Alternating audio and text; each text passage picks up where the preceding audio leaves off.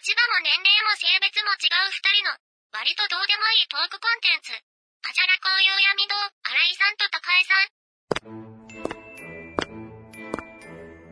ん。またお会いしましたね。今日の高井さんも良かったです。いっぱい話しました。そうです。今日、あの、最初に来た時に、どうでもいい話って言いながら、教習所の話をしたじゃないですか。はい。そういう高井さんがいいな。本当ですか。そうですね。私なんか、よく転ぶこと、うん、ドジみたいな違う言い方、ポンコツじゃなくて。何ですか、うん、そういう、うん、アホっぽいところ？アホっぽい なんか、転んじゃったり。うん。いいんじゃないですか、その、天然発言みたいなのするって言われるんですけど。天然うん。私のダメなところを知っている人は、そこが可愛いって言ってくれるんですよね。そこがなんか好かれてる気が。そうなんですね。どうなんだろう？わかんない。わかんないですけど。うん。ダメなとこを見せてもいいんだとか。それはそうじゃないですか。あの、前の高井さんが言った言葉で、これずっとちょっと訂正したいなって思ってることが一個あって、うん、感動したって言ってたから、そうですねって言ったんですけど、あの、好きな人の条件っていうか、好きな人の時に、まあ好きな人間ですね。の時に、その、自分が嫌だなと思うところがない人って言ったじゃないですか。ああ。もう忘れてますか？興味がないから。はい でも、それを聞いたときに、俺は直感的に、あ、それは俺はないなと思ったんですよ、本当は。ないのまあ、嫌な部分とかがない人を好きっていうのは、一つの心理ではあるから、そうですよねって言ったんですけど、覚えてないですか、全然。いや、覚えてます。俺はそれを聞いたときに、まあ、俺はそうじゃないけどねって思ったんですよ。っていうのは、嫌な部分がない人、嫌な部分がそもそもまず定義として曖昧だし、本当に好きになると、その嫌な部分が嫌じゃなくなっちゃうんですよ。アバタモエクボっていう言葉があるじゃないですか。わからないですか？わからない。じゃあ後で検索してください。アバタモエクボ。アバタモエクボ。アバタモエクボ。恋は盲目とかもそうですけど、うん、そういうのと同じで、好きになっちゃうと関係なくなるんで、そういうの。嫌だなと思うところは、好きになったら消されちゃうんですよ。またお会いしましたね。夕闇堂のあじゃらこです。アバタのエクボとは、好きになると、アバタでもエクボのように見えるという意味で、惚れてしまえば、相手の欠点すら長所のように見えるということを指します。アバタとは、天然痘が治った後のことで、顔に残る水疱瘡の発疹の後などを指します。エクボとは、笑った時、頬にできるくぼみのことを指します。ちなみに、笑顔が可愛い人のチャームポイントとされることが多いですが、エクボと美醜に因果関係はありません。それでは、本編の続きをお楽しみください。はい。あの、この先、高橋さんのどういう生き方をするかわかんないですけど、すごい好きになった人が、実は人を殺したことがあるってなった時に、それですぐ嫌いになれるかどうかわからないんですよ。そうです。で、今のその人を見たら、そののっぴきにならない事情があったとしても、人を殺してるって事実だけは認められないじゃないですか。でそれは、まあ、しょうがないことなんだって思えるかどうかっていうのはわからないから。でも本当に好きだったら、本当に好きだったって言い方も変だけど、好きの度合いによっては、そこは見ないふりをしてしまう可能性もあるんです。だから本当に嫌なことがないっていうのも、まあ俺の中では表面的な好きっていう部分では言ったらそうなるんだろうかなと思うけど、本当のいわゆる大切な人っていう意味の愛という意味の好きでは成立しないって俺は思ったんですよ。新井さんと喋って、私本当に好きって言える人が少ないと思う。少ないってことはいるってことじゃないあ、言います言います。じゃあいいじゃん。それは言いますよ。そっか、いるからいいですよね。別に多くなくていい。多くなくてもいいんですよ。で多いことに何の価値もないじゃないですか、別に。確かに。でも、その、大好きっていう人じゃない、大好きっていうくくりから外れた人は、何とも思ってないになってしまって、その人に興味が持てなかったりするので。興味を持とうと思って持てないというか。まあ、興味を持とうと思う必要もないんだけどね。興味を持ちたいんです。だったら持てばいいじゃないですか。持てない。いや、でも、それは、高井さん的に、どこまで興味を持てば好きなのかっていうラインがあるからだと思います。別にいいんですよ。あそういう人なんだ、ぐらいの感じで、蓄えていけばいいじゃないですか。で、あんまり関わんない人は、その蓄えがないから、別に気にする必要ないし。俺がここのお店の人に、こう、興味を持ったりするのは、関わる回数が多いし、結局、それがもう仕事に直結する内容なので、だから興味を持ってるんですよ。興味を持った方が自分にとってもプラスになるし、持たないと自分に対してその攻撃が来たり、そういう可能性もあるじゃないですか。だから、言ったら自分の利益のためにやってる部分もあるので、何でもない時にみんな端からこう興味を持ってくるなんていうのは、ちょっとよくわからない行動になっちゃうので、で本当に興味があってしょうがないっていう人はいるかもしれないけど、そこは頑張る必要はないっていう。なんか、素晴らしいなって思っている教授が言ってたうん。ことで、その電車でスマホを見てるのもったいないって言ってて、まあそれはその通りだなと思うんですけど、で、俺が学生の時は、電車なんていうものはもうアイデアの倉庫、宝庫、宝庫だから倉庫って言ったら アイデアの宝庫だってう言って、ん。いろんな人を見てて、で、たまたま同じ電車にいた親父に、その、お前いっつもキョロキョロしてんなって言われたぐらい、いろんな人のことを見て学んでるって言ってて、で、私も真似してみたんですけど、学ぶことってどれみたいな。ああ、わかります。まあ、あの靴素敵だなとかはあるんですけど、どれをも、感じてるんだろう。言ってることもわからなくはないというか、俺はいろんなことを、そのものを作ったりとかするのが好きなので、まあ、学生時代、その芝居を作ったりとかする流れだったり、漫画を描こうと思ったりとかした時代があったりとか。で、結局、そのキャラクターとか物語とかを考える癖があるんです。で、そのキャラクターの厚みっていうのを考えたときに、いろんな人を見ないと、だから自分の好きな人だけ見てたら、自分の好きなキャラクターしか出てこない、だからしょうもない話になっちゃうんですよ。でも、あ自分が嫌いなキャラクターを出すとか、自分の嫌いな人とかを、そういうのを作っていくってことを考えたときに、嫌だなと思うものにも目を向けていかなきゃいけないと思うんですよね。俺結構若い時は、もうね、これはね、ちょっと使えるかわかんないですけど、俺障害者を見るのがすごい嫌いだったんですよ。見たくないって思ってたんですよ。で、分かってるけど、うんなんかやっぱ辛くなっちゃうっていうか、でも、それはちょっと違うよなっていうのは、やっぱり年を重ねてくると分かるっていうか、その人がどういうことを求めてるかっていうのが分からないと、結局、興味を持たないことで気がつかないうちに人も傷つけたりとか、そういうことがあるっていうのはちょっと話しましたけど、そういう意味で、その周りに自分がその悪い影響を与えないように生きようとすると、興味を持たざるを得ないっていうか、うんあとは、前のあの、勝手にトイレ使う人とかもそうですけど、自分が理解できない人を、こう、自分の中で落とし込むときに、その人の心理状態を理解しないと、俺は耐えられない人間だったんで、まあ、そういうのでこう興味を持つとか、でそういう人たちを本当に好きになるにはどうしたらいいのかなって考えて、その人のそのパーソナリティの部分を考えるようになったっていうか。まあ、興味を持つっていうのは、興味を持とうだけでは無理なんですよ。その興味を持つ理由をまず考えないといけないから。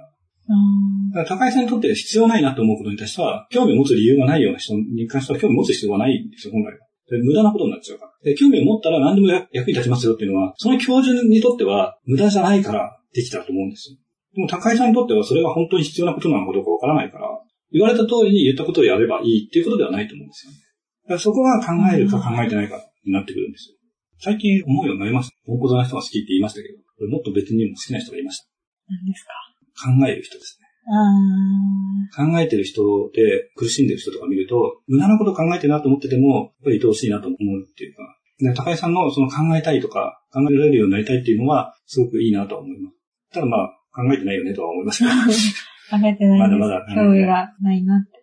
まあそれはだから本当に、その興味を持つ理由から考えていく。何でもそうなんですけど、わかんないなと思ったら、その、その理由、で、その理由のその理由みたいな感じで、こう、掘り下げていって、うんどこかで自分に引っかかる部分があれば、そこからまた戻ってこれるって思うんですよ。まあ俺は、もともとその嫌われ者っていうのがあって、人に嫌われる、いないようにするにはどうしたらいいのかなって考えたときに、やっぱ、周りのことを理解して、とか、周りのことを好きになればいいと思って、好きになるには、周りのことを理解しなきゃいけないとか、わからない人のことは好きになれないから、で分かれば絶対好きになれると思って、分かるように分かるように考えてた結果が今の状態です。それは高井さんから見て俺がどういうふうに見えてるのか分からないですけど。うんすごいです。その、は全く話変わるんですけど、さっき漫画って言ってたことではい。言いたかったこと思い出したんですけど、絵を描くのが好きで、小学生の時よく絵描いてて、バスケやってたんですけど、はい。ミニバス。でまあ、あ、それも言いたかったな。あ、そうなんです。あれバスケ部あ、兄貴がミニバスやってたんですけど、えー俺がその学年になったら、なくなっちゃったんですよ、ミニバス入れないん でも、まあ中学になってバスケ部に入りました。えー兄貴と一緒に。それでバスケやってて、練習が辛くて、途中でやめたんですけど、バスケ部なんですか？うんそれでも背が高い方だった。あそうなんだだから、あの、センターセンターでしたよ、え、マジで私す。か？俺センターでしたけど。そうですよね。この身長。でも小学6年生でこの身長ですよ。もうわかんないですけど。高いんですよ。俺、し小学6年生で一番後ろだったんで。ああ後ろから数えたら早かったんです、私。ああ、そうなんですね。で、ま あ伸びずここまで来たんですけど。で、まあその、バスケやってて、で、絵描きたくてやめたんですよ。あと練習が辛い絵描きたいでやめて、で、その練、習が辛いっていうのはちょっと、足遅いんですよ、私。心配というかもないし。だからバスケが結構絶望的だったんですけどあー、まあ、でも別にいいと思いますよ。小学生がやる分にはすごい楽しかった。楽しいスポーツだと思いますけど、楽しかった極めていくには大変なもの。あの、もう足が一番遅かったんですよ。それで絵描きたくて、で、少女漫画好きだったんです。で、真似して描いてたんです、漫画。私が漫画描いてたんですよ。いいんじゃないですか。それで、漫画大賞みたいなやうん。つがあって、応募したら通っちゃって、通ったんですよ。すごいですね。乗りました。それな残ってないんですか？はい。買ってないので。何ですか、それ？あるかな、実家に。わかんない。親が勝手に買ってたらあるんですけど、あのそれが全盛期ですかね、本に関わった。でまあなんか一定の成果が出たらもう飽きちゃうんじゃないですか。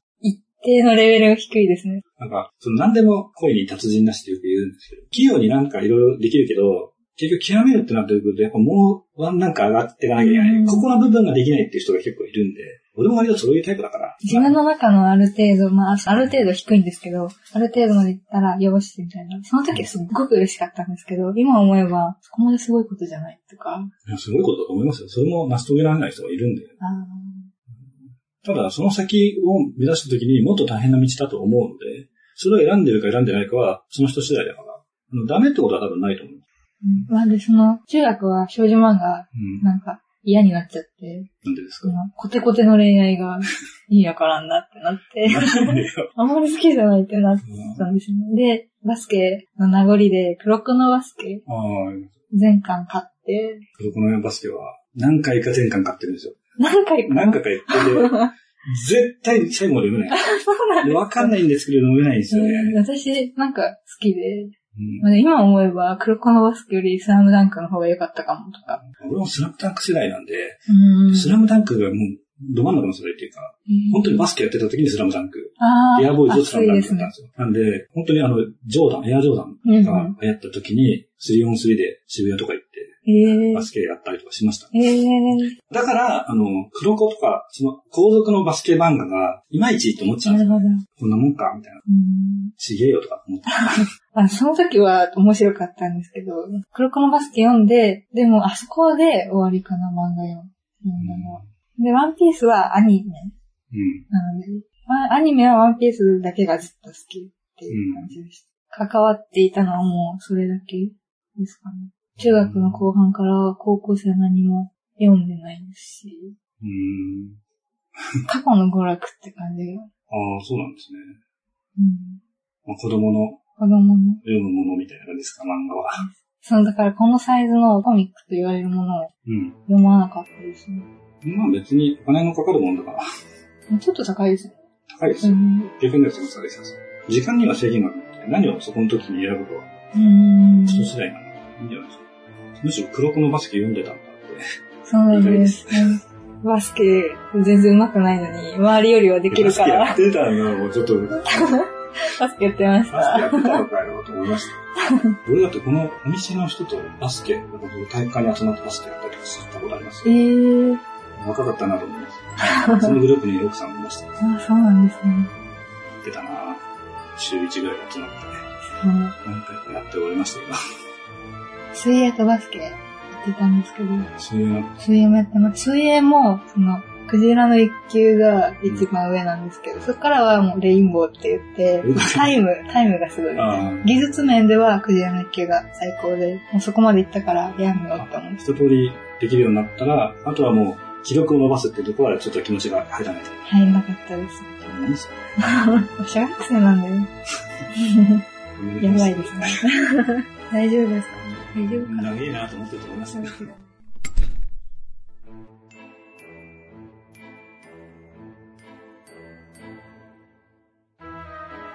この番組は思いつきを並べただけの歌話です。実在の人物や団体、事件はおろか、事例や諸説、理論なども一切関係ありませんし、責任も取りませんのでご了承ください。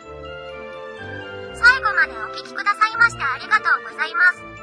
番組へのメッセージは、ハッシュタグ、あじゃらこうゆうやみ堂でつぶやくか、Gmail アドレス、ゆうやみ堂 at gmail.com までお願いします。ゆうやみ堂は、y, u, u, y, a, m, i, d, o, y の後の u は、二つ当は、DO です。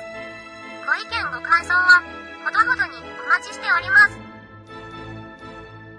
この番組は、夕闇動画をお送りしました。